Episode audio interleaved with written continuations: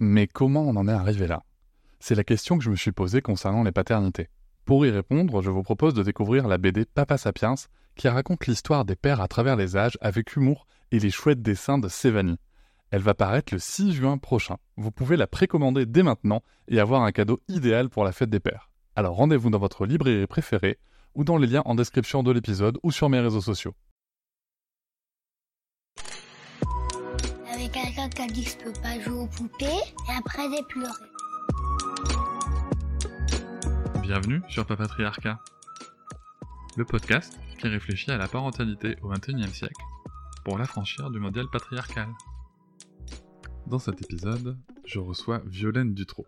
Après 15 ans dans l'industrie et 3 maternités, Violaine Dutro s'est dirigée vers la formation pour adultes. Elle a fondé en 2010 l'Institut Egaligone, qui encourage l'éducation non sexiste par la mise en lien entre savoir théorique et pratique éducative. Elle est aussi l'autrice de plusieurs livres, dont celui sur lequel nous allons baser l'épisode, Maternité, paternité, parité, publié le 3 juin 2021. Grâce à son expertise, nous allons comprendre comment et pourquoi le sujet de la parentalité est au cœur de la justice sociale, notamment grâce au levier du congé paternité. Sa proposition d'évolution de ce congé est d'ailleurs celle que je soutiens totalement et que j'ai moi-même repris dans mon livre en la citant bien sûr. Nous allons donc évoquer plusieurs sujets, comment la société perçoit et entretient les rôles genrés dans la parentalité, comment interpréter l'évolution du congé paternité au 1er juillet 2021, quelles sont les conséquences de certaines logiques de gestion des congés parentaux en entreprise Comment une parentalité épanouie n'est pas compatible avec le modèle de production actuel Et comment construire un congé paternité qui changerait vraiment la donne sur les inégalités parentales Alors la première question sera à la fois simple et très complexe. Dans quelle mesure la parité ou l'équité parentale est un élément important de justice sociale? Je vous souhaite une très bonne écoute. Alors moi j'ai envie d'abord de te répondre par euh, ma définition de la justice sociale, déjà, puisque euh, euh, pour moi ce serait que des personnes, quelles que soient leurs conditions et leur sexe de naissance, aient accès au même possible, aux mêmes activités humaines, à la même protection sociale, au même système éducatif ou de santé, etc. Donc c'est une question effectivement assez vertigineuse, la justice sociale, très ambitieuse. Et ce serait aussi que toutes les activités liées au maintien, aux soins, à la reproduction du vivant soient valorisées autant que le système productif rémunéré. Ce qui n'est absolument pas le cas, bien sûr. Et quand je dis autant, je m'interroge parce que je devrais, sans doute dire davantage. Euh, ce serait encore mieux, on pourrait imaginer que le désastre écologique, la situation sanitaire et l'ampleur des violences en tout genre imputables euh, en très grande majorité à des hommes questionnent davantage l'ensemble du système actuellement valorisé qui n'est absolument pas tourné vers le respect du vivant sous toutes ses formes. Donc on a euh, une division sexuelle du travail dont l'héritage reste très prégnant aujourd'hui et il est donc très difficile de s'en défaire. Alors évidemment, les femmes ont toujours travaillé, euh, mais euh, depuis qu'elles ont, enfin depuis un moment, évidemment, elles ont investi le salariat dans des proportions proches de celles des hommes, ce qui semble leur procurer une certaine indépendance économique et donc des libertés nouvelles. Mais historiquement, euh, elles ont été régulièrement assignées à la reproduction de la force de travail pour l'industrie ou euh, à la reproduction de soldats pour la guerre, ce qui était un rôle infériorisé, invisibilisé, contraint et gratuit et toujours contrôlé. Elles n'ont les mêmes droits que les hommes sur les plans civiques ou économiques que depuis peu finalement. Et dans les faits, on hérite de tout ça. Donc euh, aujourd'hui, elles sont toujours en charge de la reproduction sociale, que ce soit dans la sphère familiale ou dans la sphère marchande ou publique, depuis la naissance jusqu'à l'accompagnement des personnes âgées. Dans les familles, les activités de lien et du soin restent concentrées chez les femmes, ce qui est très très lourd pour elles et très dommageable pour le progrès social de tout le monde. Pendant que les femmes ont investi le travail rémunéré, les hommes n'ont pas investi dans les mêmes proportions le travail domestique et familial même quand il a été professionnalisé. On a créé des activités rémunérées pour des femmes, pour libérer du temps pour d'autres femmes. Donc on a par exemple aujourd'hui 98% des aides à domicile, aides ménagères, assistantes maternelles qui sont des femmes, comme 94% des employés de maison. Les hommes représentent aujourd'hui 1,5% seulement des personnels d'accueil des enfants de moins de 6 ans et 7% des professeurs en école préélémentaire. L'égalité de prise en charge des responsabilités dans la parentalité est donc un moment essentiel dans les trajectoires de vie pour favoriser l'investissement que les hommes n'ont pas encore réalisé en masse dans la reproduction sociale. Voilà en gros euh, ce que j'ai à dire sur, le, la justice sociale et ses enjeux.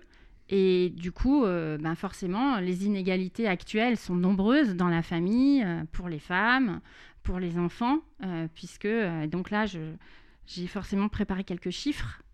Pour, euh, moi, je voudrais juste euh, te dire ce que je comprends. Mm. Ce que je comprends, moi, c'est que euh, quand tu parles de justice sociale, on se parle bien de l'ensemble de la société. Tu vois, parce que tu citais le travail domestique et familial, qui est pourtant un grand absent des questions qu'on entend, qu'on entend régulièrement sur la justice sociale. Tu vois.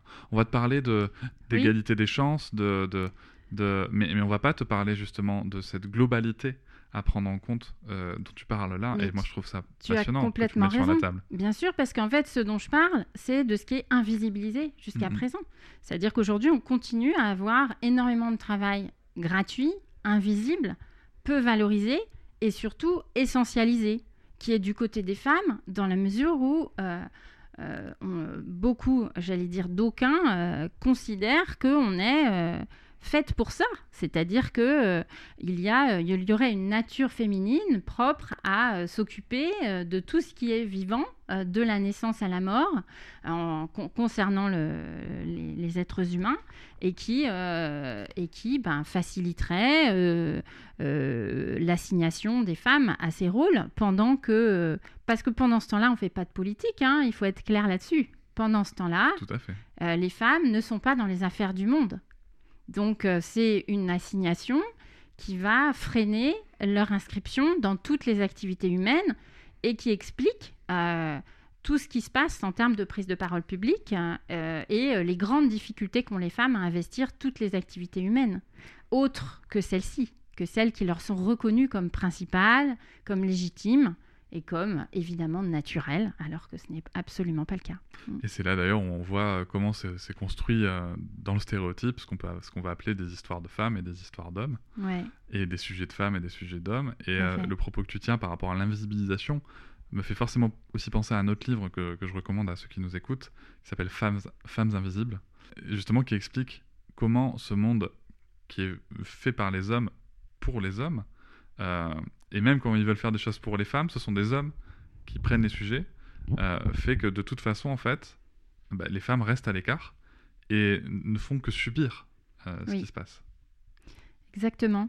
Euh, ce, que tu, ce que tu soulèves, je connecte avec juste une lecture que j'ai en cours. Je suis en train de relire La peste d'Albert Camus, que j'avais lu il y a longtemps, parce que j'avais lu ça quand j'étais en quatrième.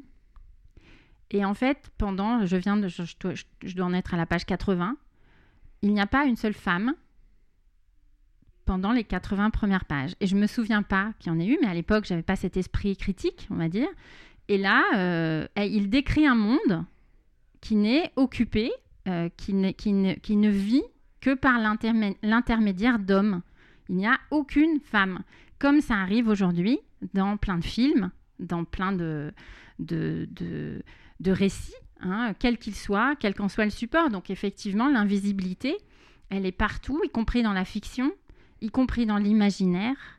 Euh, et, euh, cette, euh, cette répartition entre l'invisible et le visible, et donc entre ce qui est assigné au féminin et ce qui est assigné au masculin pour pour prendre l'angle d'analyse qui nous concerne, puisqu'il y aurait sûrement à dire aussi entre les pauvres et les riches, entre, enfin évidemment, euh, qu'il y a d'autres angles d'analyse et d'autres euh, angles euh, morts, j'ai envie de dire, ou en tout cas d'invisibilité.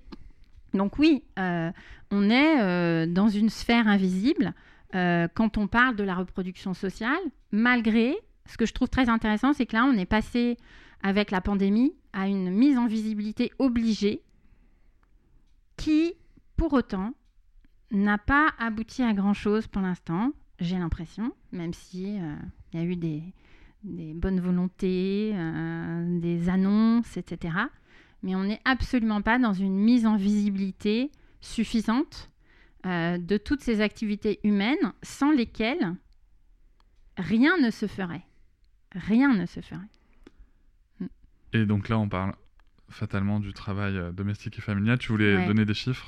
Oui, je voulais donner quelques chiffres parce que pour, euh, pour parler d'inégalité dans la famille, par exemple, je pense que l'un des chiffres qui peut parler à tout le monde, alors on est à peu près euh, 80, 85% de femmes et 80% d'hommes à, euh, à connaître l'expérience parentale dans notre pays.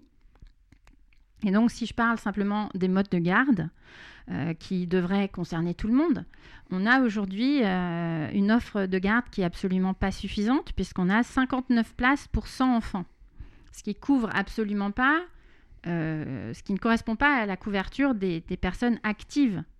Or, on a euh, que 30%, un peu moins de 30% des foyers qui attendent un enfant qui projettent de se passer d'offre de garde. Donc finalement, il y a plus d'une famille sur deux qui se retrouve à- avec son enfant à la maison. Et ça recouvre forcément beaucoup de situations où ce n'était pas voulu. Pas Donc, choisi est- en tout cas. c'est pas choisi. Voilà. Ce qui est quand même déjà problématique, rien que du point de vue de l'enfant. C'est-à-dire que l'enfant se retrouve euh, dans une situation euh, d'accueil dans une famille où il est à plein temps avec des parents et on le verra évidemment avec principalement une mère, puisqu'il n'y a que 4% d'hommes sur l'ensemble des bénéficiaires du congé parental. Donc ces enfants se retrouvent avec un parent qui n'est pas volontaire pour être là à plein temps. Donc on peut se placer du côté de l'enfant là pour se demander euh, ce qui se passe. Après on peut se passer du côté de la mère puisque c'est généralement à elle que revient ce rôle. Euh, et effectivement bah là elle est euh, contrainte euh, de s'éloigner du, du travail par euh, l'organisation sociale qui ne prend pas en compte son choix. Mais alors pas du tout. Et qui ne favorise pas non plus euh, son, émancipation économique, ou en tout cas son indépendance économique, de par la façon dont euh, tout est traité sur le plan euh, économique euh, et sur le plan euh, euh, de- des moyens pour garder les enfants. Enfin, tout est euh, comme si elles allaient, ben voilà, euh, s'adapter. Et c'est ce qui se passe, puisque deuxième chiffre, après un congé maternité, on a une femme sur deux qui réduit, qui réduit ou cesse euh, temporairement son activité professionnelle pour un homme sur neuf. Ce qui en dit long, évidemment, sur euh, le degré d'adaptation des femmes à leur parentalité et le degré d'inadaptation, ou en tout cas de non-adaptation, je devrais dire, ce serait mieux formulé, euh, de non-adaptation des hommes à leur parentalité. C'est-à-dire que la plupart des hommes ne changent rien. C'est vrai. C'est tellement vrai. Donc là, on a vraiment deux chiffres, euh, il me semble, assez importants. Donc les modes de garde et les, et les foyers euh, qui sont euh, dans une situation non voulue, non choisie. Et puis l'adaptation des femmes. Ensuite, bah, je l'ai souligné aussi, on a seulement 4% des pères en emploi qui sont... alors, qui sont... J'ai parlé, de, parlé de bénéficiaires du congé parental, mais on a aussi un autre chiffre important, c'est toujours 4%, c'est pour ça que je m'en mêle un peu. Euh, on a seulement 4% des pères en emploi qui sont à temps partiel, quelle que soit la configuration euh, familiale, pour environ une femme sur trois. Ah ouais? Ouais. À 4% contre 33%. Quoi. C'est ça. Ah ouais, ça c'est Voilà. énorme. Donc ça, c'est un, un chiffre aussi qui est hyper important de, de connaître, euh, surtout si on parle ensuite d'inégalité de revenus. C'est que bien entendu, le retrait partiel du travail concerne principalement des femmes, ce qui fabrique une dépendance économique, euh, mais aussi un équilibre des temps de vie potentiels, qui n'est pas si simple que ça à tenir quand on cumule les activités euh, domestiques, familiales et professionnelles mais qui permet quand même de ne pas avoir tous les œufs dans le même panier, tous ces œufs dans le même panier, alors que du côté des hommes, le travail reste central, euh, avec euh, donc un retrait professionnel, même partiel, qui n'est absolument pas la norme. Mm, mm. C'est vrai que chez les hommes, on a vraiment ce côté de. Euh, tu parles de, de- de rester sur une activité complète. moi, souvent, j'évoque le fait de rester loin du foyer, en fait. Oui. Tu vois, c'est rester loin du foyer. Mm. Les, ce ne sont pas des, des affaires d'hommes, quoi, ce qui se passe dans le foyer. Et même si c'est évidemment une construction, hein, comme on l'a dit, euh, ça reste. euh, ben, ça reste une réalité. Euh, Oui. Je, l'ai- je l'ai vécu, j'ai vu des collègues le vivre. Et, et en plus, tout nous pousse à, à rester loin du foyer. Alors quand tu dis loin, tu veux dire géographiquement?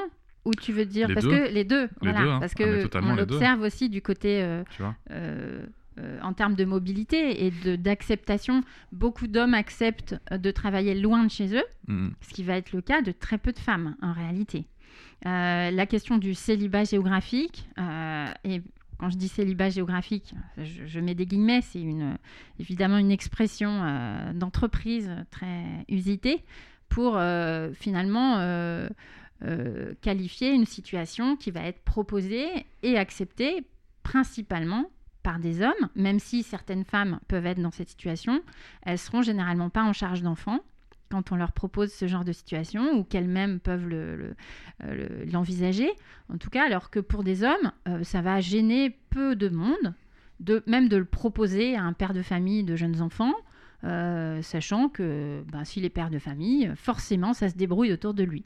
On a vraiment cette espèce de, de, de vision euh, unanimement presque partagée hein, de, euh, de l'homme qui euh, euh, a une, une, qui bénéficie d'une organisation logistique qui l'entoure. Et donc, il va se débrouiller d'un éloignement géographique et effectivement s'éloigner de, s'éloigner de son foyer. Et sous tous les angles, quoi, que ce soit le- l'angle du travail euh, domestique et familial, l'angle aussi de l'attachement de l'enfant, Ouais. bien souvent. Et puis c'est vrai que, si tu vois, après, il y a quand même aussi tout un environnement qui est assez dingue, je trouve. Moi, j'ai en mémoire euh, une anecdote avec. euh, quand je travaillais à, à la, à la FNAC avec euh, mon directeur de l'époque qui, qui me disait euh, si tu veux, je suis arrivé le matin avec une chemise euh, qui, avait un trait de, un trait de froissé, tu vois. Mhm. Et sa première remarque, c'est de me dire tu peux pas dire à ta femme qu'elle repasse co- correctement tes chemises. Ah ouais. Alors moi, mon mari, il a eu un truc comme ça. Un Tu jour, il était en déplacement. C'est exactement ça. Il était en déplacement. Et il arrive... euh, à- en fait, à l'époque, donc ses parents habitent, euh, habitaient Lyon. Et nous, on habitait Strasbourg. Et il arrive à Lyon et il avait oublié... Enfin, il, il dormait chez ses parents et il avait oublié sa valise. Enfin, il avait oublié de faire sa valise parce que comme dans sa tête, il, il allait... euh, il passait chez ses parents. Je sais pas pourquoi. Enfin, bref. Et son collègue était mais hyper choqué et lui a dit mais je comprends pas ta femme t'as pas préparé ta valise alors inutile de dire qu'il a éclaté de rire ah mais et c'est re- c'est resté dans les annales dans les annales familiales ce- cette anecdote incroyable Mais tu vois, t'as ça hein, Voilà. qui, qui joue vraiment, je trouve, sur le fait que euh, tout l'environnement des hommes entre hommes, hein, j'entends. oui Des hommes entre hommes. Mm. Ça, ça, ça me semble important de préciser. Je joue vraiment là-dessus. Et tu vois, ce que tu dis par rapport à, euh, à ce que tu as appelé le célibat géographique, tout ça, moi, il y a quand même quelque chose qui m'interpelle dans tout ça, c'est que ces hommes, enfin, ces hommes, les hommes ont le grand privilège, nous Mhm. avons le grand privilège, euh, finalement, de pouvoir considérer ces options. C'est-à-dire le simple fait de se dire que c'est une option de pouvoir partir euh, travailler loin, de pouvoir euh, prendre du temps pour aller faire du sport, de pouvoir euh, tout ça. Mhm. Nous, en fait, on a le choix et, et souvent on se dit pas quel est le coût de ce choix pour la personne, a priori, qui partage notre vie et en tout cas avec qui on élève des enfants. Oui, bah, là on a, tu touches le point euh, crucial effectivement de euh, l'inégalité euh, dans le choix. C'est-à-dire qu'effectivement il y a des personnes qui qui semblent avoir plus le choix que d'autres, et c'est en fonction de leur, leur sexe de naissance que ça se passe dans, dans la grande majorité des cas. Alors on peut quand même tomber dans certains foyers où c'est pas tout à fait le cas et ça se négocie, hein, donc donc euh, tous les foyers sont pas à l'identique sur le sujet, mais Tout à fait. mais Dans la grande tendance, quand mais en tout cas, il y a une norme euh, très prégnante euh, qui favorise euh, cette façon de penser. Et du coup, un homme qui aurait beaucoup de négocier chez lui euh, par rapport à ses privilèges qui semblent très partagés par l'ensemble de la gente masculine, euh, eh bien, euh, il, a, il a tendance quand même à être un peu le... le laisser pour compte de, euh, de, la, de la caste des hommes en réalité. C'est-à-dire que lui, le pauvre, il n'a pas euh, la même liberté que euh, tous ceux qui peuvent se permettre de faire leur choix en fonction d'eux-mêmes. C'est tellement vrai ce que tu dis. Non, mais c'est tellement vrai parce que ce qu'il y a de dingue, c'est que, tu vois, moi, je l'ai vécu professionnellement, c'est le fait de, que les gens s'imaginent que si tu fais le choix de faire un congé parental, si tu fais le choix de vouloir partir plus tôt pour, euh, pour, euh, pour t'occuper de ton enfant, pour passer du temps avec ta femme, pour, euh, Ou ne serait-ce que pour t'occuper de la maison, tu vois. C'est Ouais. con, mais moi je suis déjà rentré plus tôt, si tu veux, pour que, pour que ma compagne puisse partir se promener avec la petite et que moi je m'occupe de faire le ménage, tu vois. Mhm. Euh, et et c'est vrai que la première réaction de mes collègues masculins, c'était de se dire Pauvre de toi. Mon Dieu, mais qu'est-ce qu'elle doit te faire pour que tu sois obligé de faire ça, quoi. Oui, c'est ça.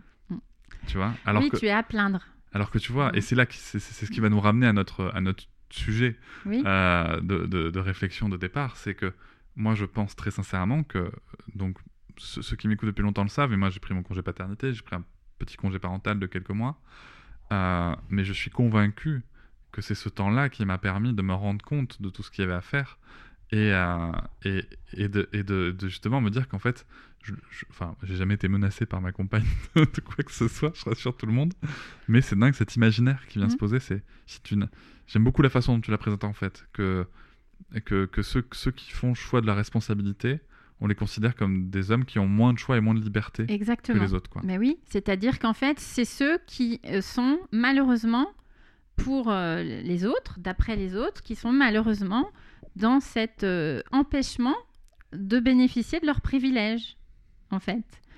Donc, quand tu ne bénéficies pas de privilèges, tu es à plaindre quand tu es un homme. C'est ça. Euh, ce qui forcément ramène au fait que les privilèges, si certains les ont, ça veut dire que d'autres en pâtissent. Et donc, à aucun moment n'est pensée la condition de celles, en l'occurrence, qui pâtissent du privilège euh, des premiers. Ce qui en soi finalement Voilà. rejoint une certaine logique, puisque Mm. quand, quand on, va, on va en- encore élargir un peu la, la vision, c'est que quand tu grandis depuis euh, tout petit garçon avec, euh, en n'apprenant pas à prendre soin, en n'apprenant pas à être empathique, Ouais. en n'apprenant pas ce que les actes, tes, tes attitudes et les situations que tu crées ont comme effet sur les autres, comme étant quelque chose d'important à prendre en considération, Mm. contrairement aux femmes, Mm. aux petites filles qui grandissent dans ces paradigmes-là. Une fait, majorité. Ça ne veut pas dire que toutes les filles adoptent ces normes-là. J'entends bien, j'entends bien. On, on parle ouais. bien, oui, bien sûr, Oui, on- oui. on, peut le préciser. hein. Mm. Nous savons qu'il y a des exceptions. Mm. Il y a aussi des exceptions chez les mecs. hein. Tout à fait. Mais je voudrais Oui. pas entendre un de Notolman euh, dans, dans l'épisode. tout à fait. Ah, on parle bien sûr d'un aspect sociologique hein, du, sujet, Euh, mais bien sûr euh, Mm. qui a, qui a heureusement des exceptions. Mais à noter justement, voilà, ce sont des exceptions. Ce sont aussi des gens qui, à un moment, sont à contre-courant et, et à un moment, même si le climat familial, quand on est petit enfant ou quoi, euh, permet cette, euh, cette réflexion-là, par exemple, on peut très bien y grandir. euh, en tout cas, de tous les gens que je connaisse, euh, à un moment, on se prend le mur de cette norme. Oui. Tu vois, dans l'entreprise, même par des amis qu'on connaît, on se prend le mur de la norme en, en pleine face. Et, et c'est vrai que c'est très intéressant de, de, de- de se poser ces, ces questions-là. Quoi. Oui, bah là, je peux te que te rejoindre dans le, la, la, la norme euh, dans la répartition parentale, euh, domestique, familiale en général, c'est la principale, euh, le principal euh, combat à avoir. C'est cette, euh, de la- remettre en question cette norme et tout interroger. Et tout Mhm. interroger. Je pense notamment à un point, et c'est ce qui me fait revenir sur le congé euh, paternité, ou en tout cas deuxième parent, c'est bien cette idée que nous avons socialement que les droits des femmes et des hommes sont aujourd'hui égaux, les droits effectifs, au sens euh, les droits euh, formels. Comme si, euh, en fait, les lois d'aujourd'hui suffiraient. Enfin, on ne peut pas aller plus loin en matière de droit. On, on entend souvent ça. On entend souvent ça. Or, concernant la parentalité, c'est le contraire de ça. C'est-à-dire qu'on a un législateur qui explique par la loi que les femmes sont le parent principal et les hommes le parent euh, Le second parent, secondaire, c'est ça. ouais. au sens secondaire, au sens euh, que lui, euh, il bénéficie d'options, en fait. Il peut choisir. Il peut choisir, il peut exercer ou pas, à temps plein ou pas, dans la durée ou pas, ce qu'aucune femme ne peut faire. Donc euh, on a une loi qui nous dit ça, jusque dans la dernière euh, version de- du 1er juillet, que en fait l'option reste la règle pour un père quand elle n'est pas la règle pour une mère. Donc les droits formels ne sont absolument pas équivalents. J'en déduis que, euh, que l'évolution euh, du congé paternité du 1er juillet, euh, donc qui est passé de, comme on, comme on nous l'a annoncé en grande pompe, Mm. euh, qui a doublé. Euh, et j'ai milité hein, pourtant pour ça, tu vois. Ouais. mais, euh, mais nous y reviendrons peut-être après sur, sur, Mm. le, sur ce choix-là de, de, de 4 semaines. Donc il a doublé, en effet, il est passé de, de 14 à, à 28 jours. Ouais. C'est une belle annonce, mais finalement, est-ce que ça resterait pas qu'une mesurette? Bah, moi, je pense que le premier signe, enfin, c'est effectivement pour moi pas du tout une avancée suffisante. Euh, on peut, on peut, euh, on peut le voir positivement en disant que c'est un pas. Vu que entre le premier congé paternité qui était en 2002 et celui que, qui a donc été euh, en place en 2021, il s'est écoulé euh, un certain nombre d'années. Euh, je me dis que au train où on va, pour euh, améliorer euh, la condition parentale globale et euh, la condition des femmes euh, et celle des hommes du coup, puisque de toute façon la centralité du travail, c'est pas très, euh, enfin c'est un vrai sujet dont on devrait parler aussi. Eh bien, je pense que c'est vraiment le signe qu'on ne veut pas avancer. C'est-à-dire que là, le gouvernement nous envoie un message extrêmement clair euh, sur euh, bah, l'écart entre son discours de départ, euh, l'égalité femmes-hommes, grande cause nationale, et puis la mesure mise en place. La mesure mise en place, elle nous dit quoi? Elle nous dit une femme, c'est quatre fois plus de temps en congé, terme à modifier, enfin terme qui serait à critiquer, qu'un homme lors de l'accueil d'un enfant. Alors après, euh, je dis homme, alors que bon, c'est très bien que dans les couples homoparentaux, disons que c'est second parent, mais ça veut bien dire que euh, on a la personne qui accouche, euh, qui a besoin de 16 semaines, et l'autre personne, eh bien non, c'est juste un mois. Et ça reste à trois quarts optionnel, puisqu'on n'a que une semaine obligatoire. Nous, nous avons deux mois obligatoires la moitié, deux mois. Donc deux mois obligatoires contre une semaine obligatoire. Je crois que le message est hyper clair. Il n'y a pas besoin de faire beaucoup de mathématiques. Donc là, on a un message euh, criant sur les intentions du gouvernement qui sont de simplement nous remettre en place.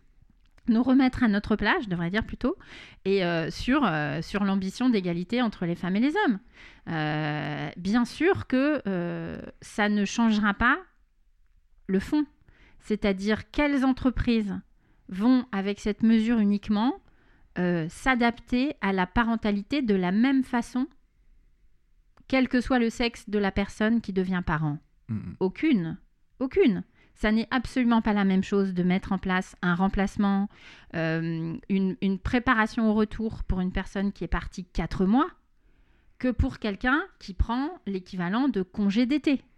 C'est absolument pas pareil. C'est vrai. C'est vrai. Eh ben non, parce que les congés d'été, on a l'habitude. Oui, tout à fait. On a l'habitude, on sait, on sait faire. Alors que 4 mois, ça fait quand même euh, beaucoup. Et je reviens, euh, tu vois, par rapport à, puisque tu parles par rapport à l'entreprise, euh, justement sur ce, ce sujet qui avait été porté par les patrons de TPE PME, sur le fait que eux ils voulaient quelque chose de plus long. Parce que, en effet, alors c'est vrai qu'on l'évoquait un petit peu avant l'épisode ensemble, dans les grands groupes, un mois, euh, une personne qui s'en va un mois, euh, dans les grands groupes où, où l'emploi n'est pas extrêmement déjà en tension, ça, ça arrive encore, hein, euh, bon, bah, une personne qui est pas là un mois, on va, on va faire avec, quoi, ou plutôt on va faire Mhm. sans. Alors que, euh, en effet, sur des, sur des plus petites structures, un peu moins de 10 salariés par exemple, c'est vrai qu'une personne qui s'en va un mois, ben, ça pèse lourd déjà dans la structure. Mm. Et euh, on n'a pas le temps de former une personne pour la remplacer, en tout cas, pas le temps qu'elle soit vraiment productive avant le retour. Mm. Et c'est vrai que euh, on enfin, on a des situations comme ça où les, où, les gens vont être vraiment sous pression. Enfin, on a des retours déjà de pères qui sont sous pression par, par, par le, par l'entreprise et où d'ailleurs le patron, et que je pense, pour avoir des amis qui sont dans cette situation-là de, de bonne foi, euh, disent mais, mais en fait c'est juste que je, je, je trouve je comprends pas, je sais pas faire quoi. Je sais pas faire. Moi j'ai besoin de deux semaines pour former un salarié qui va être efficace pour ensuite euh, pour ensuite être efficace, mais j'ai besoin de plus de deux semaines d'efficacité quoi. En fait là je perds vraiment, euh, je perds trop en productivité. Et c'est marrant que dans, dans, un, dans un pays où on parle toujours de mettre en avant la compétitivité et le machin de truc, on n'arrive pas à comprendre ça quoi. Oui, mais moi je te rejoins euh, sur les conséquences pour les entreprises qui sont effectivement pas du tout les mêmes euh, en impact et en nécessaire adaptation euh, sur quatre mois et un mois, c'est évident. Et on a aussi cette euh, propension à distribuer la charge de travail sur les équipes. Donc quelqu'un s'en va, on va distribuer les- la charge de travail Exactement. et qui va vraiment être encore plus forte avec un mois seulement par rapport à quatre mois. C'est-à-dire que déjà, ça arrive souvent quand il y a quatre mois. Donc on a des témoignages de femmes euh, très réguliers qui euh, racontent que bah, leur travail a été réparti sur les équipes, elles n'ont pas été remplacées déjà sur quatre mois, et, euh, que en plus, ou alors on a tout confié à euh, un prestataire extérieur. Et après, elles se retrouvent à leur reprise du travail avec, euh, ben, il faut aller euh, retrouver de la charge de travail pour mériter son salaire parce que le retour n'est pas forcément organisé. Donc on a déjà ce cas qui n'est pas forcément majoritaire, mais ce qui existe déjà. Mais avec un mois, c'est clairement quelque chose qui va se passer euh, ré- régulièrement, c'est de répartir la charge comme pendant les congés, en fait, sur, comme pendant les congés d'été, je veux dire, sur la, sur l'équipe. Ce qui, euh, bah, fabrique. euh, alors, ça va peut-être fabriquer quelque chose de positif dans un sens, c'est-à-dire qu'on va peut-être avoir enfin une, une pratique d'entreprise qui va être critiquée, alors qu'elle était jusqu'à présent tolérée quand ce n'était que pour des femmes, alors que là, euh, comme elle va concerner tout le monde, peut-être qu'elle va être critiquée. Donc ça, c'est plutôt euh, un, un espoir que j'ai, que euh, si tous les parents sont maltraités, ben peut-être qu'on va enfin s'adapter dans les entreprises. Ça, c'est possible. C'est un aspect tellement intéressant parce que, euh, pour celles et ceux qui ne le sauraient pas, hein, quand, quand une femme est en, en congé maternité, et aussi un homme en congé paternité en l'occurrence, il sort des effectifs de, de l'entreprise en, termes de quand charge. là, tu parles du privé, parce que c'est pas le cas dans le public. Tout à fait, Mm. tu as tout à fait raison Oui. C'est très important de distinguer les deux, parce que du coup, on n'a pas les mêmes pratiques. Tout à fait, c'est vrai. Pour le privé en tout cas, Mm. pour le privé, pour le public, c'est vrai que c'est très différent. Ah bah, ça n'a rien à voir. Mm. en tout cas pour le privé, tout à Mm. fait. Euh, mais toujours est-il que euh, ce qui est intéressant, c'est que dans des boîtes, et je l'ai, et on- enfin on, m'a- on m'avait suggéré de le faire, Mhm. euh, même en effet quand une mère s'en va en, en congé maternité, de dire bon on va en profiter pour euh, Faire un petit peu faire un d'économie. petit peu d'économie Eh ben là-dessus, oui. hein, tu vois, hein, ça va Voilà. permettre de, de- de- de gratter un peu sur l'effectif.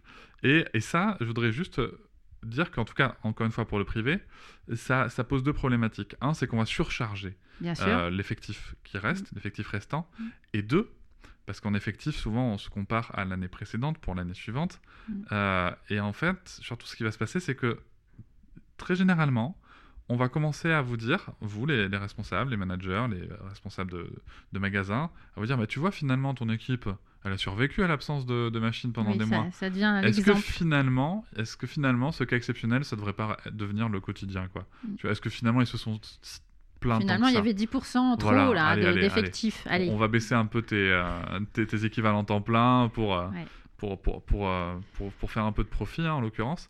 Et donc, ça aussi, c'est un, un, un sujet. Je sais on peut avoir l'impression qu'on s'éloigne du sujet, mais, mais non. Non. Parce que On ça est vient au toucher. cœur du sujet. Justement, voilà, ça vient toucher à ce quotidien-là et que.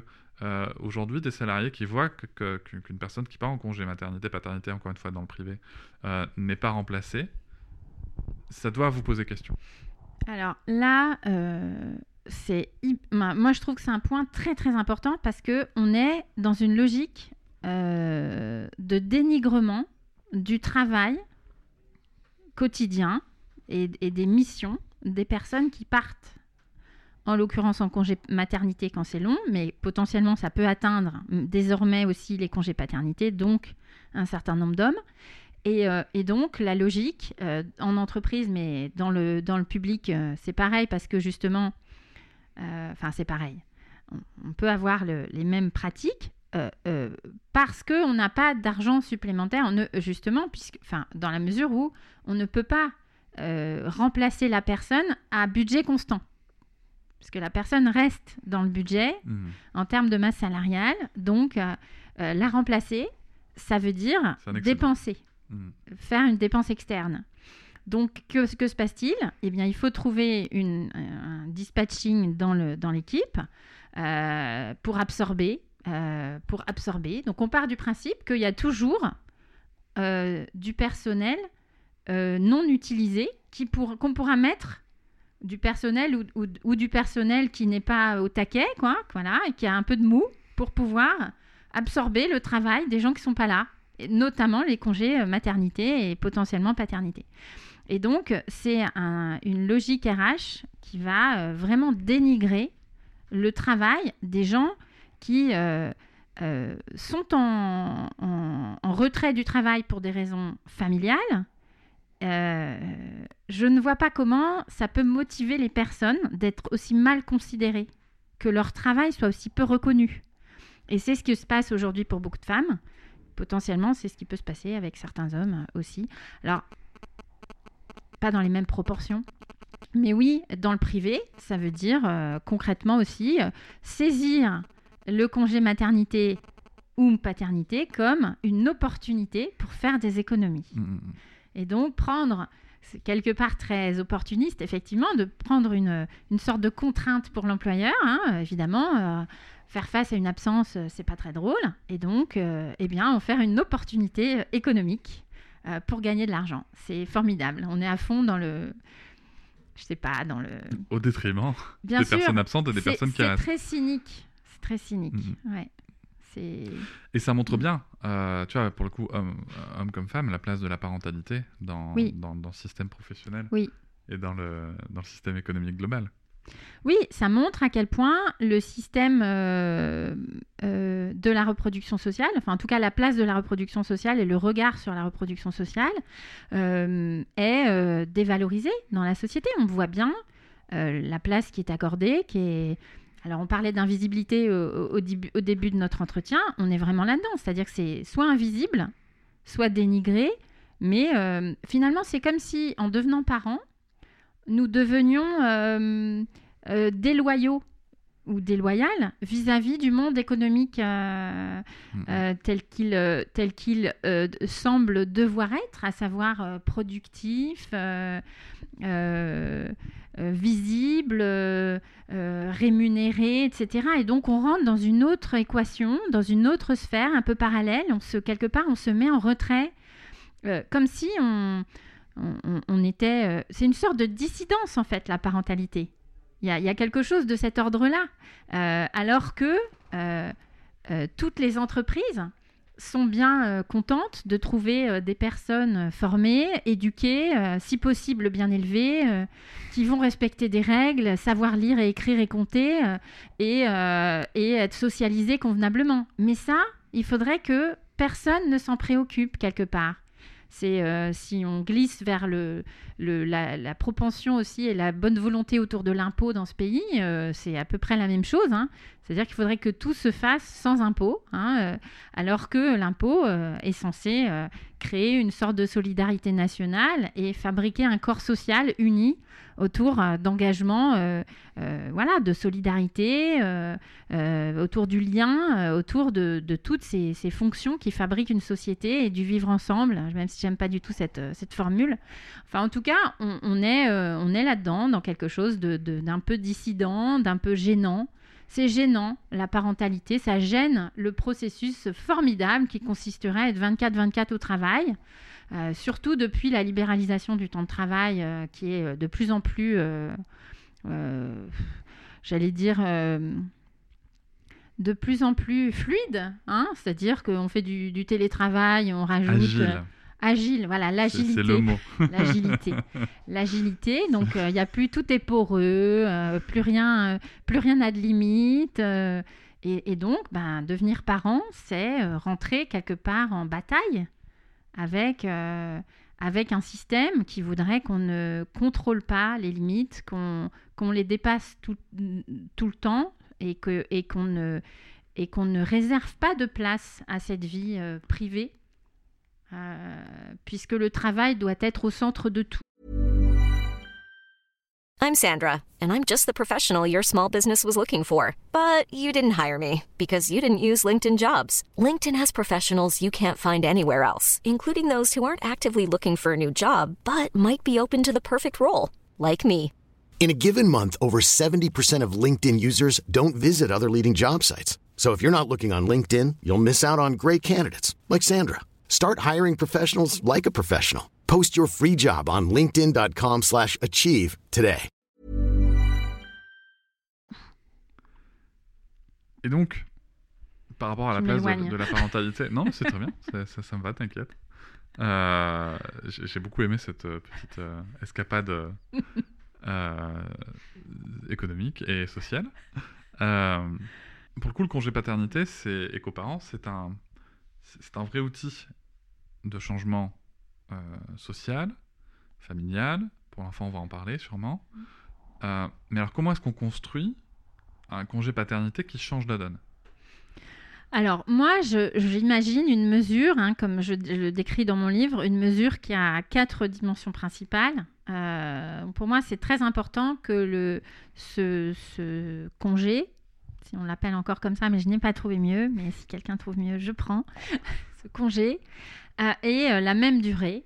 euh, de façon à ce que l'employeur, enfin pour moi c'est le premier, le premier argument, que l'employeur ait la même, le même niveau d'adaptation nécessaire. en tout cas, envisage tous les parents de la même façon en termes de, durée d'absence. Donc la même durée pour les pères et pour les mères, sachant que pour moi, il n'y a pas la même, euh, la même euh, occupation euh, pendant le congé, puisque effectivement, une femme va avoir besoin de plus de repos euh, et, euh, et son compagnon ou sa compagne euh, qui n'accouche pas euh, peut utiliser ce congé pour euh, soutenir le repos. hein. il n'y a pas de, je dis souvent, il n'y a pas de repos sans relais. Ça n'existe pas. Si on est préoccupé et occupé par euh, euh, un bébé qui vient de naître ou euh, une fatigue et des insomnies permanents, on ne peut pas se reposer si personne n'est autour de soi pour prendre en charge la vie courante. Donc c'est une évidence qu'on a besoin de soutien à cette période. Donc ça c'est le premier point. Ensuite, pour moi, il faut le même niveau d'obligation, c'est-à-dire que nous avons deux mois, il faut que l'autre personne ait deux mois également. C'est-à-dire que si on se met à négocier ce qui est obligatoire et ce qui ne l'est pas, eh bien, c'est le rapport au travail de la personne, c'est son niveau, de- c'est son rapport de pouvoir au travail. Quand, alors, on a 90% de salariés en, France. hein, le monde du travail, euh, c'est pas un monde que d'auto-entrepreneurs ou de, de libéraux, enfin de, de personnes en profession libérale. Euh, c'est 90% de salariés.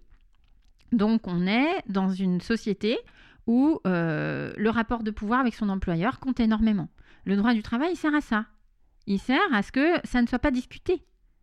Si on se met à tout discuter en fonction de ce qui est censé être optionnel dans le- les yeux de l'employeur et que l'employeur a euh, une pensée rétrograde sur le sujet et qui prend pas du tout en considération euh, votre situation, eh bien on se retrouve euh, avec des négociations sans fin, des mises au placard. Enfin, c'est invraisemblable.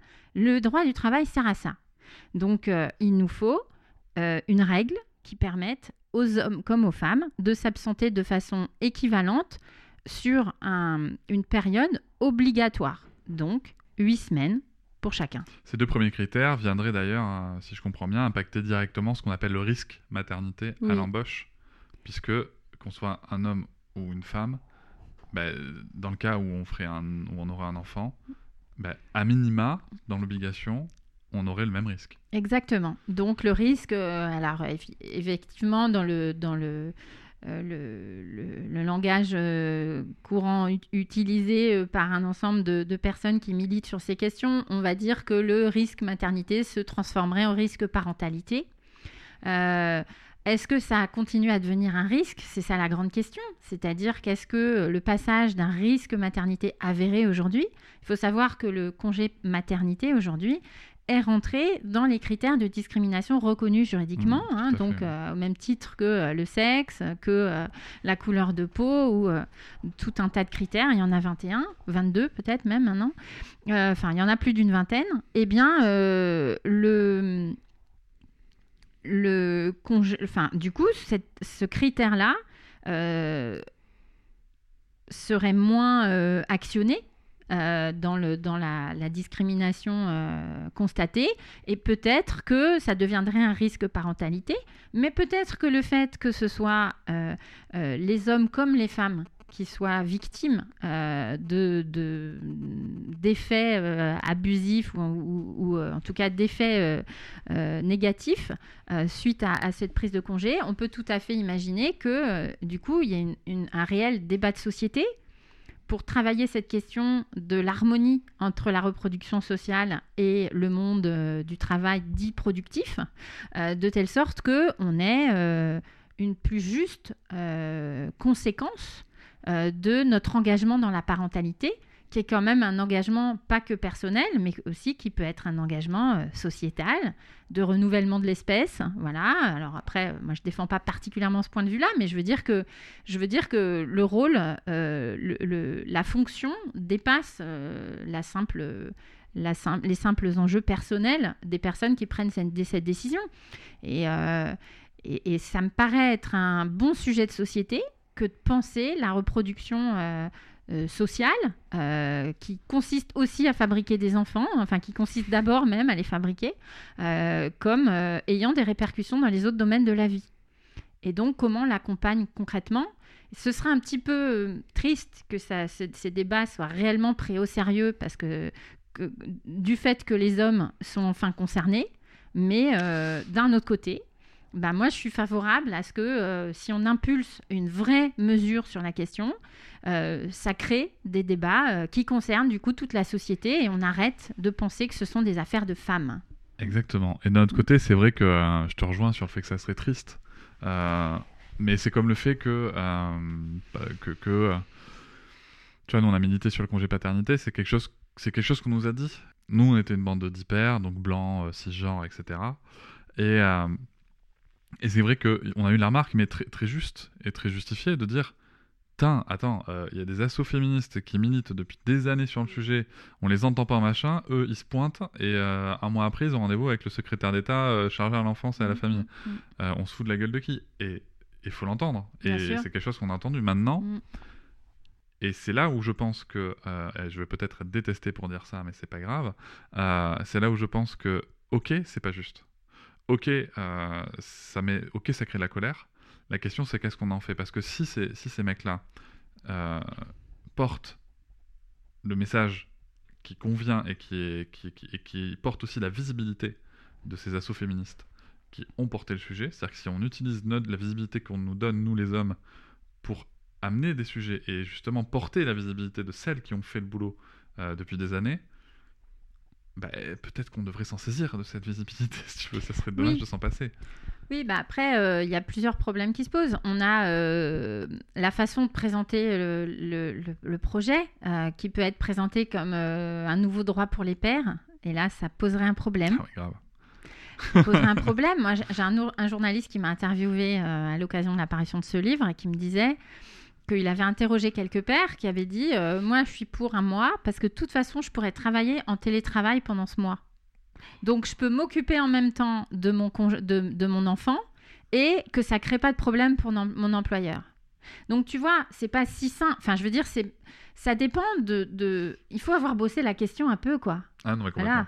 C'est-à-dire que euh, si euh, tu t'engages sur un sujet en, en en mettant de côté ou en ignorant euh, bah, les enjeux globaux de ce sujet-là et en voyant euh, les avantages que tu peux en, tirer personnellement, c'est pas du tout la même chose que de s'emparer euh, des combats féministes depuis des années, de comprendre les logiques en plus qui peuvent être divergentes hein, au sein des milieux féministes évidemment. tout le monde n'est pas d'accord sur tout, ça c'est sûr, loin de là. Et, et, du coup d'avoir un discours qui soit euh, un discours d'allié. Un discours d'allié, c'est absolument pas la même chose qu'un discours pour son précaré. Euh, euh, pour les droits des pères. Donc voilà, il y, a plusieurs. évidemment, entre les deux, je ne parle pas de votre tribune particulièrement, mais je veux dire quand même que le sujet rendu visible par la presse euh, et par un certain nombre de, pères euh, a euh, participé à occulter l'histoire et, enjeux, donc les enjeux historiques et les enjeux sociétaux, politiques et économiques pour l'ensemble de la société et en particulier la place des femmes dans le, dans le système. Donc, Complètement. euh, non mais donc voilà. totalement. Mm. Et, euh, et, et puis on va, je vais ouvrir Mm. cette parenthèse, Mm. euh, si tu me le permets. je Oui, vais ouvrir oui, cette parenthèse plaisir. Mm. sur cette tribune et, euh, et, et je veux dire si c'est à refaire, je, je le referai quand même, mais mais parce que ça a permis d'en parler. Bien sûr. Mais, en effet, il y a certains sujets qui ont été occultés. Euh, déjà, il y a certains sujets de... qui ont été occultés très simplement. C'est que euh, moi, si tu veux, ayant euh, bossé le sujet comme je l'avais bossé, je savais très bien que le gouvernement, entre le rapport de l'IGAS de 2018 et euh, le, le rapport des 1000 premiers jours de, de 2020, Mhm. il avait en gros, les experts le- leur, leur disaient et que c'était finançable. Il ben, faut choisir. Nous, on vous recommande 6 semaines ou 9 semaines. Je schématise beaucoup. hein. Et en gros, le gouvernement dit Ah, ben super, on va prendre 4 semaines. Donc, déjà, moi, ça, ça me gênait beaucoup. Mais on connaissait. Au moment où on a commencé à militer, on savait pas encore ce qu'allait donner ce rapport des 1000 premiers jours et j'avais peur, en effet, que ça soit 4 semaines. Donc, je m'étais dit Ok, on va essayer de partir là-dessus. Mais l'autre sujet, ça a aussi été, en effet, euh, qu'on présente ça comme l'action des pères, grâce aux pères. Et c'est vrai que là-dessus, moi, ce qui m'a dérangé, et j'ai aucun problème de le dire à, à mon micro, puisque c'est- un propos que j'ai tenu aux personnes concernées, donc ils savent très bien ce que j'en ai pensé, et ça a Mhm. été réglé en privé, si je pense Mhm. on n'a pas étalé dessus. Euh, moi, j'étais extrêmement gêné, et je le suis toujours, que mais dans les médias, les pères, même qui ont rédigé la tribune avec moi, qui sont passés dans les médias, n'aient jamais cité euh, le travail réalisé, n'aient jamais euh, et vraiment pris, pris cette place, et euh, d'une certaine manière accaparer un travail qu'ils n'ont pas réalisé. Quoi. Mm. Ça, c'est gênant. Mm. Tu vois, ça, pour moi, c'est extrêmement gênant. Quoi. Et, euh, et si- pour, pour revenir sur ce que je dis, si je devais recommencer, c'est quelque chose tu vois, que je referais, mais avec des conditions de traitement médiatique différentes. Quoi. Ouais. Voilà, c'est tout. Mais en effet, c'est une question qui est, qui est compliquée. Ce positionnement est compliqué à tenir. En effet, là où je te rejoins, c'est qu'on peut pas non plus arriver, on peut pas non plus croire, et je l'ai eu cru, je le dis aussi, Mhm. qu'on peut arriver comme ça et dire, en, parce qu'on a lu un livre, parce qu'on a fait un truc en une, une fraction de seconde, c'est bon, j'ai compris tout le sujet. quoi. Oui. Non, ça passe par là, et peut-être même que ça passe par le fait de se planter, tu vois, et de, Mhm. et de, et de faire des, d'avoir des attitudes maladroites. Bien sûr. Mais c'est les mêmes remarques qui ont été faites lorsque Pierre Bourdieu a sorti son livre La domination masculine. Il a heurté énormément de féministes parce que à aucun moment dans son livre il fait référence à, à- un concept féministe, à, à une histoire de la pensée féministe, comme si il avait euh, euh, inventé hein, la pensée féministe à lui tout seul en tant que sociologue. Alors euh, j'aime Pierre Bourdieu pour d'autres, enfin euh, et son travail sur plein de sujets et ce, ce livre est très bon par ailleurs, je trouve, même s'il est un peu déprimant. Mais par contre, euh, je trouve que la, la critique était hyper fondée. La critique a été hyper fondée. Tu peux pas comme ça te pointer, voilà. Enfin, c'est hyper insultant, quoi. Puis c'est d'un mépris incroyable. enfin, voilà. Totalement. Mais je pense que déjà faire son mea culpa et, et reconnaître qu'on a, qu'on a été dans une maladresse euh, absolue euh, ou, relative, hein, parce que évidemment euh, ça, ça dépend de ce qu'on a fait ou de ce qu'on a dit et, de et de sa et, de sa conscience du sujet, parce que ça peut être aussi fait sciemment ou pas hein, de, de de taire l'histoire d'un mouvement quand on prend la parole sur ce même mouvement. Enfin sur ce même mouvement, qui a des impacts en tout cas ou qui défend les mêmes choses que ce même mouvement. Donc euh, oui, oui, oui, là il y a eu, un, bon sujet qui était à la fois sans doute un couac et en même temps euh, ça a permis un débat et donc c'est très chouette là-dessus, voilà. Après, euh, je pense que le gouvernement, pour, pour continuer sur le, ce qu'en a fait le gouvernement derrière, c'était très instrumentalisé en réalité. Mais c'est vraiment intéressant de revenir sur l'histoire de ce- ce- ce- cette loi parce que de toute façon, euh, la communication qui a été faite, euh, qui a été menée euh, de tous les côtés, hein, en fait, a, permis que on puisse la présenter comme une loi émancipatrice, suffisante, qui était un grand pas en avant. On pouvait pas faire mieux, euh, enfin quelque chose comme ça. Enfin, ça avait l'air euh, d'être euh, présentable de façon très positive. Et quand mon livre est sorti, alors il y a eu des prises de parole aussi de parents et féministes sur certains sur certains médias, chouette, ça a été bien. Mais il y a eu finalement enfin moi je me suis évertuée à systématiquement dire, et c'est puisque c'est sorti en même temps, hein, à trois semaines près par rapport à la loi, euh, j'ai, euh, j'ai, dans beaucoup de médias euh, annoncé la couleur selon moi. Quoi. C'est que le gouvernement fait quelque chose qui annonce simplement la reproduction des rôles sociaux de sexe, la confirmation de ces rôles. Et, euh, et annonce une mesure, enfin met en place une mesure qui est clairement euh, euh, le, mais presque rien par rapport à ce qui devrait être fait. Ça ne changera pas la division sexuelle du travail. Pour que ça change, il faut que hommes et femmes soient considérés à égalité dans le regard de tout employeur, mais à égalité aussi dans la petite enfance, à égalité partout. Aujourd'hui, les hommes et les femmes parents ne sont pas envisagés comme ayant la même responsabilité vis-à-vis de leur enfant de la part de toute la fonction, euh, toute la fonction santé dans notre pays, de toute, euh, toute le personnel petite enfance, euh, l'école, on n'en parle même pas. Enfin, il y a beaucoup de choses à faire, même si certaines personnes essayent de considérer les deux parents à égalité dans les sollicitations, etc. Euh, eh bien, euh, tous ces, tous ces, toutes ces institutions se heurtent à des réalités extrêmement euh, bah, traditionnelles, donc c'est coûteux en énergie. Et en plus, toutes ces fonctions, enfin toutes ces, toutes ces, tous ces représentants des institutions et ces sont surtout des représentantes, puisque toutes ces missions sont effectuées par des femmes. Eh oui. Donc en fait, elles ne font qu'incarner la division sexuelle du travail.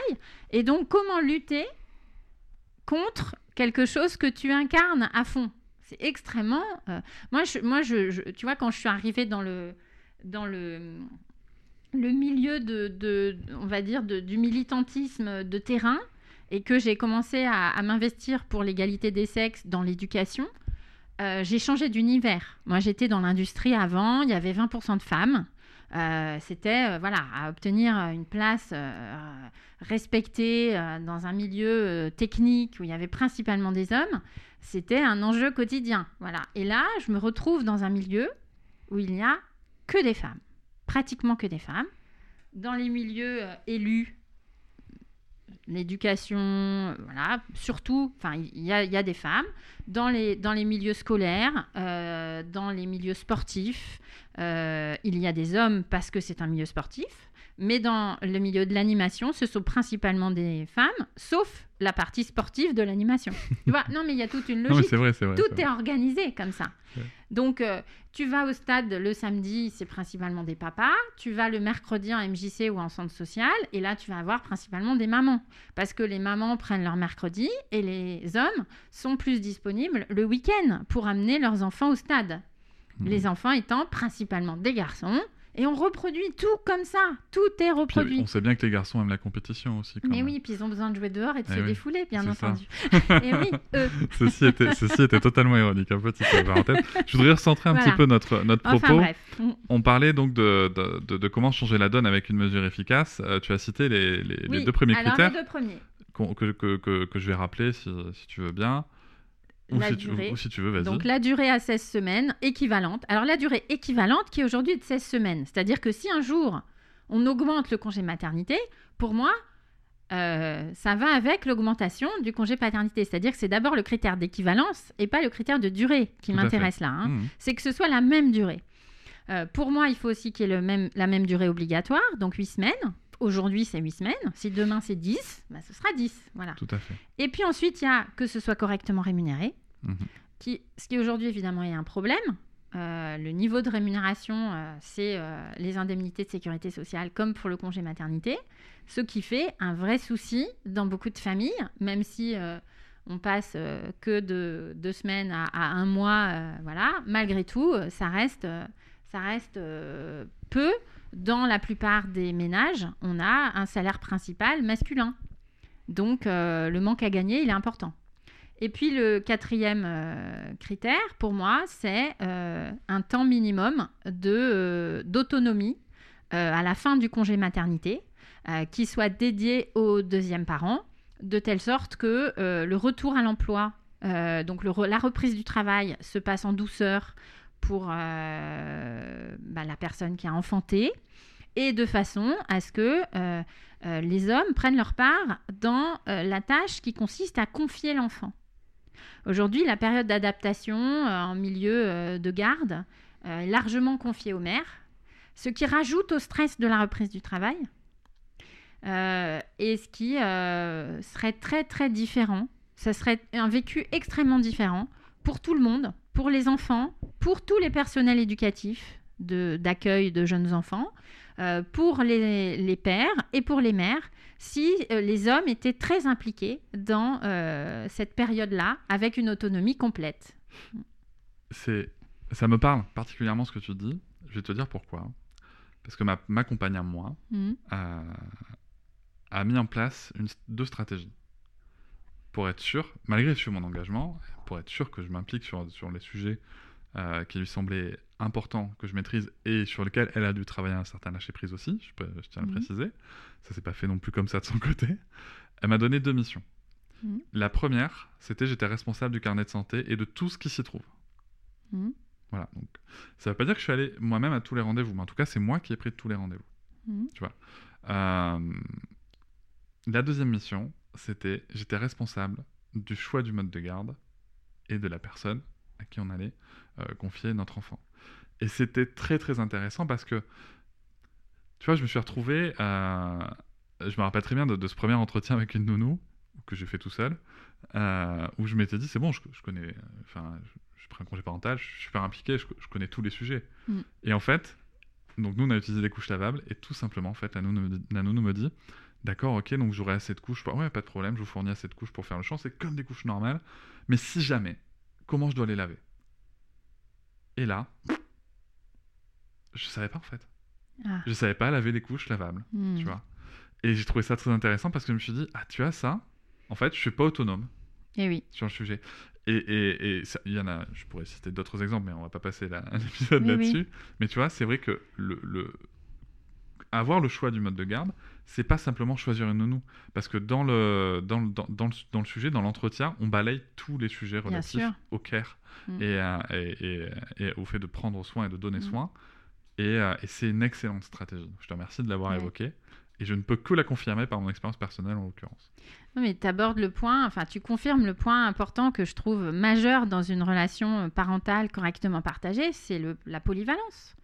C'est-à-dire que si euh, nous organisons une polyvalence entre les deux parents, euh, alors déjà, si, si l'un des deux parents vient à manquer pour X raisons, euh, alors pour que ce soit professionnel, mais que ce soit une, je sais pas, une- un moment, une, une vulnérabilité quelconque, un accident, une maladie, je ne sais quoi, l'autre parent n'est pas complètement démuni déjà. Donc ça, c'est hyper important. C'est toute la sécurité de l'enfant. Ou qu'il n'y ait pas besoin d'appeler sa propre mère. Oui, alors ça, c'est un truc très, cou- oui, très courant. Toute, euh, voilà, j'ai fait mouche là. oui. Là, j'ai fait Ah mouche. mais oui, mais c'est vrai, c'est vrai. Mais ce pardon, je t'ai pardon, je t'ai mais je t'en coupé. prie.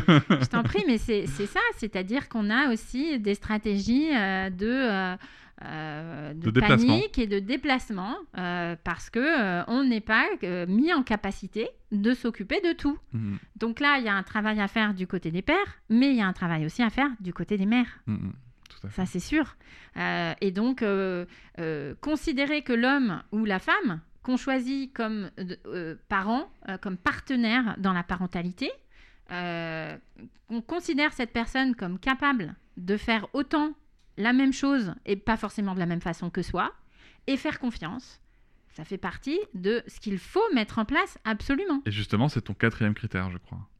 Alors, euh, le quatrième, c'est l'autonomie. Oui. ça. Et, mais il y a un aspect aussi euh, obligatoire après, au moment de la reprise du travail de la mère, dans ta proposition. moi je propose que euh, les deux semaines soient obligatoires, effectivement, euh, après le congé, le congé maternité, de telle ça. sorte que euh, la mère reprenant le travail, alors, eh, alors évidemment on va me dire oui, mais elle va peut-être qu'après elle va mettre du congé, peut-être. De toute façon il y aura toujours des choses à la carte, mais qu'une une obligation, qu'une obligation euh, soit intégrée par le père euh, de, d'être en autonomie pendant deux semaines minimum. Ça pourrait être un mois, évidemment, ou deux. Ou... Mais moi, je, prends, je pense que on est très, très en retard en France sur ces questions. euh, Et que euh, euh, le, le fait... Moi, j'ai, j'ai déjà entendu des témoignages de femmes qui m'ont dit « Je ne pourrais pas confier mes enfants à leur père ». C'est chaud. Oui. Oui. Moi, ça me questionne beaucoup. C'est-à-dire que moi, je pense qu'une telle mesure aurait des impacts absolument phénoménaux. C'est-à-dire, je pense que c'est révolutionnaire. C'est un, réagencement de l'ordre sexuel, de la division du travail, donc potentiellement une, défaite de la division du travail. Et donc, ça bouleverserait tout. Euh, et ça bouleverserait cette- cet équilibre extrêmement précaire euh, qu'on a à spécialiser les rôles et qui fabrique euh, un besoin de l'autre euh, sur des mauvais critères, puisque ce sont des critères de, de, de- propre incapacité à faire quelque chose ou, ou de, mésestime de soi sur certains rôles ou certaines places, certaines, cer- certaines activités humaines, alors que si les enfants pensaient vraiment, enfin voyaient vraiment le- les deux parents euh, effectuer euh, au quotidien sans, euh, sans, di- sans difficulté aucune. Bah, après, il y a forcément des difficultés, mais je veux dire sans que ce soit leur, leur place de père ou leur, ou leur place de mère qui rendent ça difficile. Euh, tout- tous les rôles de la parentalité, euh, moi, il me semble que ce sera une vraie révolution. Une vraie révolution avec des effets euh, énormes. Ça serait bon pour les, pour les inégalités envers les femmes. Oui. Pour les inégalités, disons-le, en- envers les hommes. Bien sur, sûr. les sujets de, notamment de- du care et du prendre soin. Et puis c'est bon pour l'enfant aussi. Ouais. Et dans sa construction, que ce soit du lien d'attachement ou de sa vision euh, sexuée, genrée du monde. Bien sûr, c'est modèle. Mm. C'est-à-dire qu'en fait, à du fait. coup, le modèle parental deviendrait un modèle de polyvalence et d'ouverture sur toutes les activités humaines. Et ça, c'est ce qu'on peut souhaiter à beaucoup d'enfants quand même, qui aujourd'hui euh, sont élevés dans l'idée qu'il y a des, des activités proprement dédiées aux femmes. Tout à fait. Et ça se voit jusque dans toutes les sphères qui s'en occupent de ces enfants. Donc pour résumer, et pour finir là-dessus, ta proposition que je soutiens, que j'ai, qui apparaît dans mon livre, que j'ai déjà soutenu dans des médias, les quatre critères, si on peut les résumer, s'il te plaît. Alors, la durée équivalente, l'obligation équivalente en durée, la rémunération suffisante, une période que j'estime minimum de deux semaines en autonomie obligatoire après la reprise du travail De la mère. de la mère. Ok. Mm. Voilà. Alors, je propose d'autres petites choses dedans, mais Oui. c'est vraiment mes quatre euh, dimensions principales. Mm. Je voudrais rajouter quelque chose sur euh, la proposition que je fais, parce que les 16 semaines de congé euh, deuxième parent, pour moi, devraient être partagées en 8 semaines consécutives et 8 semaines qui pourraient être prises en fonction des besoins de la mère et de l'enfant entre le début de la grossesse et euh, la reprise euh, de- de- du travail et se prolonger jusque, jusque 4 mois après la naissance, pourquoi pas. Et j'aimerais aussi que on puisse distinguer clairement dans euh, ces Planning for your next trip? Elevate your travel style with Quince. Quince has all the jet setting essentials you'll want for your next getaway, like European linen, premium luggage options, buttery soft Italian leather bags, and so much more. And it's all priced at 50 to 80% less than similar brands. Plus, Quince only works with factories that use safe and ethical manufacturing practices. Pack your bags with high-quality essentials you'll be wearing for vacations to come with Quince. Go to quince.com slash trip for free shipping and 365-day returns. Jours qui seraient accordés euh, à- au deuxième parent, qu'on puisse distinguer les différentes fonctions de ce, de ce congé. Donc pour moi, il devrait y avoir euh, au moins, enfin je, le séparerais comme ça, 10 jours de soutien à la grossesse, donc qui se passe pendant la grossesse, on pourrait poser jusqu'à 10 jours.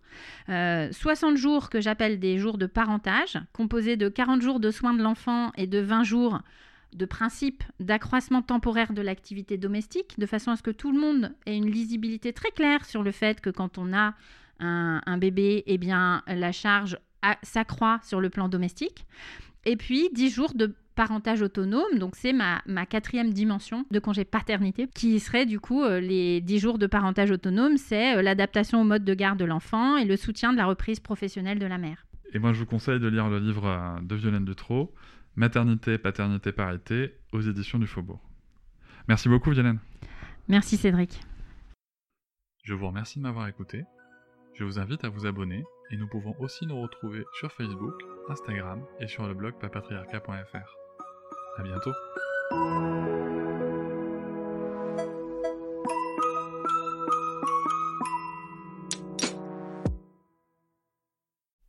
Hop, c'est encore moins. Si tu veux soutenir le podcast, tu peux aussi t'abonner à Papatriarca Plus et découvrir chaque semaine un épisode bonus en plus des 60 déjà disponibles. À découvrir sur tes applis de podcast comme Pocketcast, Castbox ou encore Apple Podcast. À très vite.